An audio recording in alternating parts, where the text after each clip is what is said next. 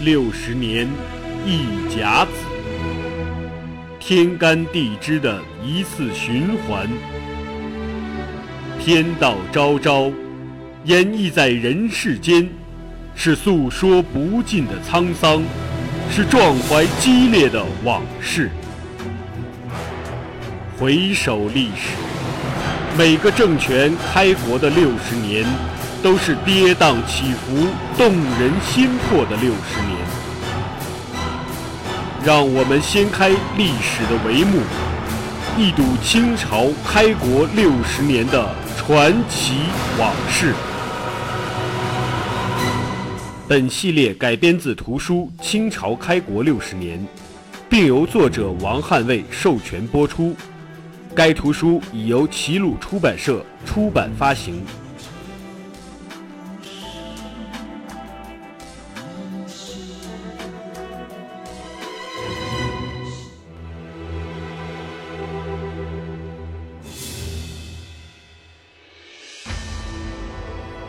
八和硕贝勒内，则其能受谏而有德者，四朕登大位；若不能受谏，所行非善，更则善者立焉。天命十一年，公元一六二六年九月初一，皇太极继位，成为后金新一届大汗，年号天聪。经过多年夺位厮杀呀，如今爬上后金权力的宝座，实属不易。客观的来讲，皇太极的政治谋略和战略眼光，都是八大和硕贝勒中最优秀的。而就其父汗坚韧不拔、开创基业而言，继任者更富于谋略，真乃大金之福啊！对内。他革除弊政，建立新制；对外，更是协调处理与明朝、蒙古和朝鲜的关系，为入主中原打下了坚实的基础。他是当时杰出的政治家、军事家，为后金基业的稳固发展做出了巨大贡献。这一点，从他死后的谥号。就能看出来，谥号是死后给予的评价，盖棺定论，概括一生。皇太极的谥号是文，按照谥法解释，惊天伟地曰文，就是有经纬天地之才的大政治家。这个谥号啊，是从周代开始，君主和大臣死之后给个评价。这个谥号一共也就二百多个字，都是从里边挑，大概分为有这个赞美型、同情型和批评型的。所以哪朝哪代的皇帝和大臣谥号经常重复，比如西汉有汉文帝，谥号就是文；皇太极的谥号也是文，这就是赞美型。同情型的，比如怀、商、道等等。你像什么楚怀王、汉商帝，这都是同情型的；批评型的，比如厉、陵、杨，对吧？周厉王、隋炀帝，这都是批评型。所以这就牵扯出一个常识知识，就是像刚才我提到的什么汉文帝呀、呃楚怀王啊、周厉王啊、隋炀帝呀，这些都是死后才有的称呼，这叫谥号。如果哪个电视剧里演人家活着呢，就这么称呼，那可是贻笑大方。你比如孝庄，这就是谥号。电视剧《康熙帝国》，大家都喜欢看，那里边孝庄还活着呢，坐那儿就管自己叫我孝庄如何如何，这是大错特错。那么说惊天伟地之才的皇太极登位以后。对政治、经济、军事、民族、八旗、外交等等诸多方面，开展了大刀阔斧的改革。而他之所以改革，就是因为此时交到他手里的确实是个烂摊子。当时的后金，宁远兵败，努尔哈赤逝世，全国上下士气低落，周边环境恶劣。蒙古卡尔喀五部被蒙了，又投靠了蒙古林丹汗。明朝又对其大力支持，想借力对后金在北部形成遏制。朝鲜国王也改变了态度，准备配合大明，成为后金背后的一把匕首。皮岛的毛文龙又联合山东登莱二州，经常上岸袭扰鞍山驿。富州、荆州等地，袁崇焕呢一战成名，被朝廷提拔为辽东巡抚，准备乘宁远之胜，进一步对辽东进攻。可以说，后金此时是四处绝境，金国内部也不消停，除了贵族之间政治派系的明争暗斗，满汉矛盾也十分尖锐。经常爆发汉人的起义暴动。皇太极继位之后，多方听取意见，特别是汉臣的意见。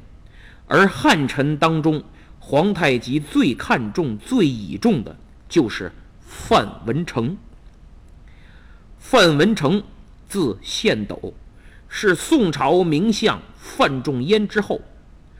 努尔哈赤。攻占抚顺之后啊，降金，成为其幕僚。皇太极掌权后，范文成本以为会被新寒新人所排斥，没想到受到了比之前更甚的礼遇，而且皇太极有事必问，经常询问治国理政之道，招进宫，促膝长谈，范文成十分感动。毫无保留将敌我形势分析得丝丝入扣，并提出相应对策。范文成建议：第一，征服蒙古。征服不是征服，征是征讨，抚是安抚，就是对蒙古要大棒、胡萝卜都用。蒙古卡尔喀五部之所以被蒙。是因为宁远兵败，新汗您登基，蒙古林丹汗利用这个机会开始和明朝交好，借助明朝的力量和自己手中的大军笼络蒙古各部，不听话的就强行吞并。而与我大金交好的卡尔喀五部，是林丹汗首先要解决的问题。迫于压力，卡尔喀蒙古这才背弃盟约。所以，我们的敌人是林丹汗，而不是卡尔喀蒙古等等其他诸部。当务之急是要加强优抚与咱们交好的科尔沁，宽宥卡尔喀五部的背叛，联络正在被林丹汗压迫的其他蒙古各部，集中全力对付林丹汗。只要把他灭了，蒙古的威胁就会自然消失。二是恩抚朝鲜，朝鲜是明朝的藩属附属国，一直忠于明朝。萨尔浒一战，一万五千兵被咱们大金全歼，主帅江弘立被俘，国内只剩一万多兵马，无奈才与咱们成君子之约，互不侵犯，并非真心的屈服。如今宁远兵败，朝鲜又开始不听话了。受明朝指使，撕毁盟约，屯兵鸭绿江，袭扰我边境，使我大金非常头疼。但目前情况来看，强敌环视，最好是对朝鲜进行安抚，多给好处，重修旧好。如果朝鲜国王不知悔改，那我们就出骑兵，迅速克敌制胜，但要少杀掠百姓。留有余地，逼其与我结盟，然后赶快撤兵，恩威并举，以恩为主。哪怕以后他再反叛，只要争取三五年安定，我们就有时间处理其他问题。三是招抚名将汉官，我大金自起兵以来势如破竹，除了我八旗健儿能征善战之外，明朝党争激烈，致辽东兵将各存私心。熊廷弼、孙承宗无不因为党争在辽东不能久待，其他各辽东大将多数都怕身败名裂，被朝中奸佞掣肘。据情报显示。宁远之战，毛文龙按兵不动，坐视宁远被围攻，朝廷震怒，袁崇焕也怀恨在心。而毛文龙看到我军新败，也想扩展势力，拉帮结派，意图以皮岛为中心建立自己的军事王国。为了解决朝廷的弹劾，毛文龙还任魏忠贤为义父，在皮岛为其塑像立祠。我猜测袁崇焕与毛文龙必会爆发不可调和之矛盾，到时候大汗可以遣使去与毛文龙议和，带去丰厚的礼物，哎，开出优惠条件，动摇其心。袁崇焕得知以后，双方矛盾必然加剧。不仅是毛文龙，也许还有一批遭排挤贬斥的明军将领，带领着手下。投靠我大金，所以请大汗您做好招降准备，给他们高官厚禄、荣华富贵，鼓励他们多带手下兵马，成批成建制的来投降。这样一来，把他们编成正规军，大汗麾下就不仅有我们女真八旗，还会建立汉八旗，以后还会有蒙八旗。范文成的一席话使皇太极顿开茅塞，于是决定先和宁远的袁崇焕议和，哎，争取时间解决蒙古、朝鲜等外交、内政诸多的问题。这就是西款宁远，东抚朝鲜，北征蒙古，南招明军的十六字方针。据此方针。皇太极综合各方面的意见，决定不再拘泥于祖宗之法和女真传统习惯，毅然摒弃狭隘的民族主义，开始了一系列触及根本的改革。首先，废除边庄为奴的弊政，实行边户为民的新政。什么叫边庄为奴呢？努尔哈赤对汉民啊有一系列错误政策，比如辽西的汉民一律迁到辽东，没有房，没有地，种不了粮食，也没有耕牛，没有饭吃，怎么办？努尔哈赤的做法简单粗暴，辽西汉人到辽东后，和辽东汉人屋同住，地同耕，牛同用，饭同吃，这样做啊。短期应急还行，常年如此可受不了。谁愿意把自己的生产资料和劳动产品与别人共享？还有一部分汉人被编到满人的庄子里去，受满洲贵族奴役，成为阿哈，就是农奴。这就是编庄为奴，有点后来美国南方大种植园里黑奴的意思。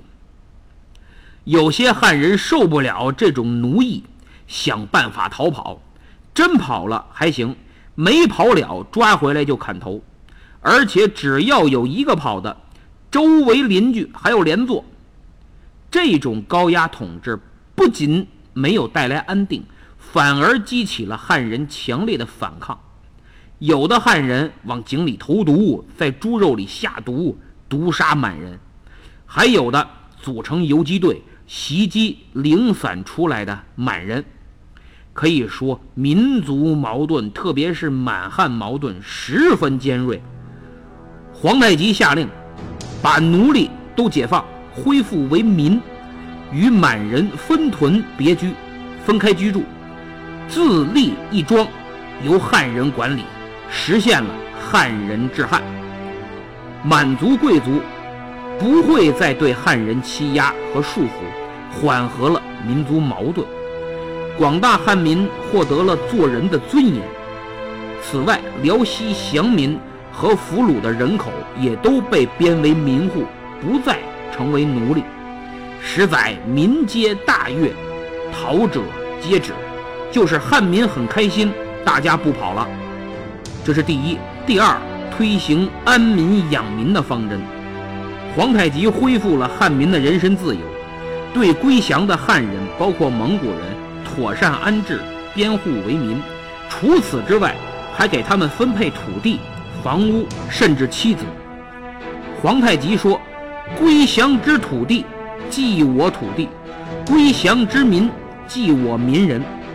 皆吾赤子来归之后。”自当加以恩养。他还反复告诫诸王公贝勒和众大臣要爱民，满汉蒙要一视同仁，都是百姓人民，不能欺压。如此一来，后金境内汉蒙得到了民族认同，积极性高涨，生产力提高，农业、手工业、畜牧业迅速发展。经济也取得了长足的进步，对外贸易也日趋繁盛，生活水平提高很快，甚至国内汉人称颂大金为乐土。这是第二，第三，后代汉官招揽人才。皇太极深知马上打天下不可马上治天下的道理，下了马治国理政。满人是不如汉人的，所以他一改以前满洲贵族蔑视侮辱汉官的做法，制定了一系列优待政策。原先呀，汉官从属于满洲大臣，待遇很差，无地无马不说，还从政策上打压，时时提防，甚至汉官病故。妻子还要去贝勒家当奴才包衣。皇太极规定给汉族官员分配土地、马匹，恩赏有加，大胆放权，委任要职。他还把范文成做榜样，时时伴其左右，遇大事必召其来商议，经常一天召见好几次，每次时间还特长。有点齐桓公倚仗管仲，唐太宗倚仗魏征的意思。有一次啊，范文成在宫中吃饭，皇太极请客，好家伙，山珍海味这一桌子。可范文成啊，没动筷子，不吃。皇太极就问范章京可有心事啊？范文成说：“哎，只因想起家中老父，未能尝此美味。”感受不到君恩，心中不免难过惋惜呀。于是皇太极立刻命人打包，快马送到范文成家中，等于皇太极亲自给范文成老爹订了一份顶级外卖，骑手送餐到家呀。范文成一直深受皇太极重用，后来做到了相当于宰相的高位。在招揽人才方面，皇太极充分认识到汉人的儒生中有很多优秀人才，能否发现和用好他们是大金发展的关键。于是他反思了富汗努尔哈赤对明朝的读书人呀屠杀过多的问题。经调查得知，参加过明朝科举、考中过秀才的读书人。大约还有三百多人，隐姓埋名的全部沦为了八旗的包衣奴才了。皇太极下令为这些沦为奴才的生员进行考试，各家主人不得阻挠。结果二百多人考中，这等于开启了后金科举考试的世纪大门呢。《清史稿·范文成传》中有一段名言，叫。士为民秀，士心得，则民心得矣。就是汉人中的精英，就是读书人。笼络住读书人的心，就等于笼络住了天下汉人的心。皇太极此举在辽东汉人中反响强烈，声名远播，为发现和选拔人才创造了最为有效的途径，也为后金政权源源不断地输送了新鲜血液，更赋予了旺盛的生命力。后金有人才，明朝更有人才，但很多都不被重用，因此挖明朝的墙角，把人才抢过来，也是非常必要的。鉴于此，皇太极规定，明朝官员投降的，给予高官厚禄，地位绝对比他在明朝高出一大截儿。如果是一般的百姓归降，国家按安民养民的政策分配土地、田产，妥善安置生活。如果还杀掉了明朝的官员，纳了投名状，那就按功劳大小进行恩赏，也可能赐你官职。如果你明朝的官员率部众来归降，那更好了，也会根据功劳大小和带来的人数赐予相应官职。这几条政策一颁布啊，明朝的官员和百姓真是有不少来投降的。不管出于什么动机，反正都是在明朝混不下去的。皇太极一律全收，而且说呀，可来可去，就是你说你来了之后后悔了，想家了，想走，没问题，随你，绝不勉强。过些日子你又觉得，哎，还是大金这儿好。你说你又来了也行，没问题。我皇太极大门常打开，开放怀抱等你。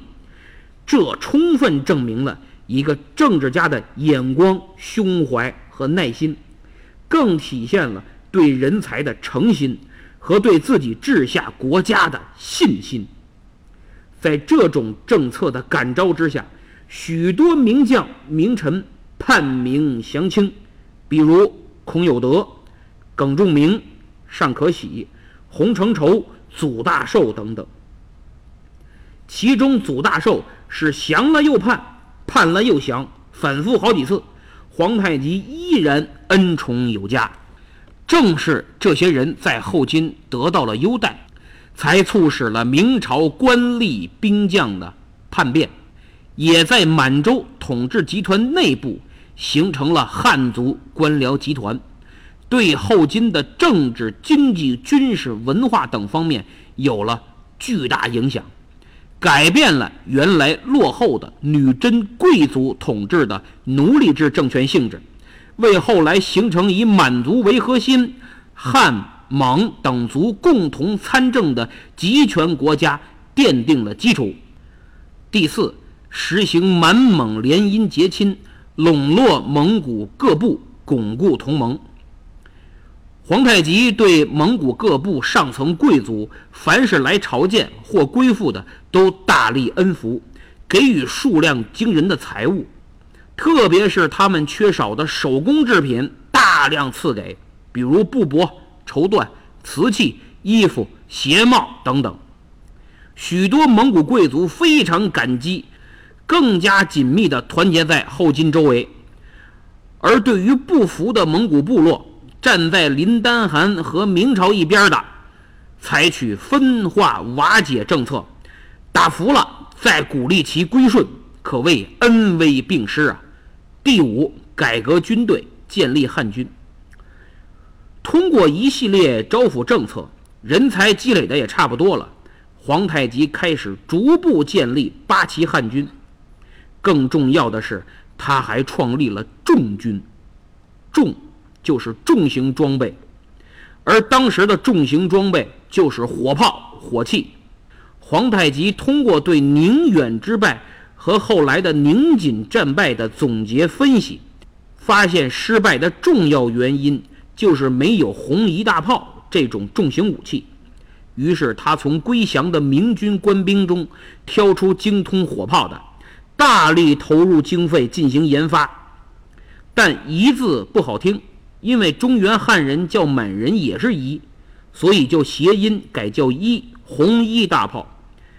功夫不负有心人，经过多年努力，天聪五年，也就是公元一六三一年正月，后金仿制的第一批红衣大炮在沈阳问世。定名为天佑助威大将军。这是八旗兵器史上划时代的大事件，也是八旗军事史上一座里程碑。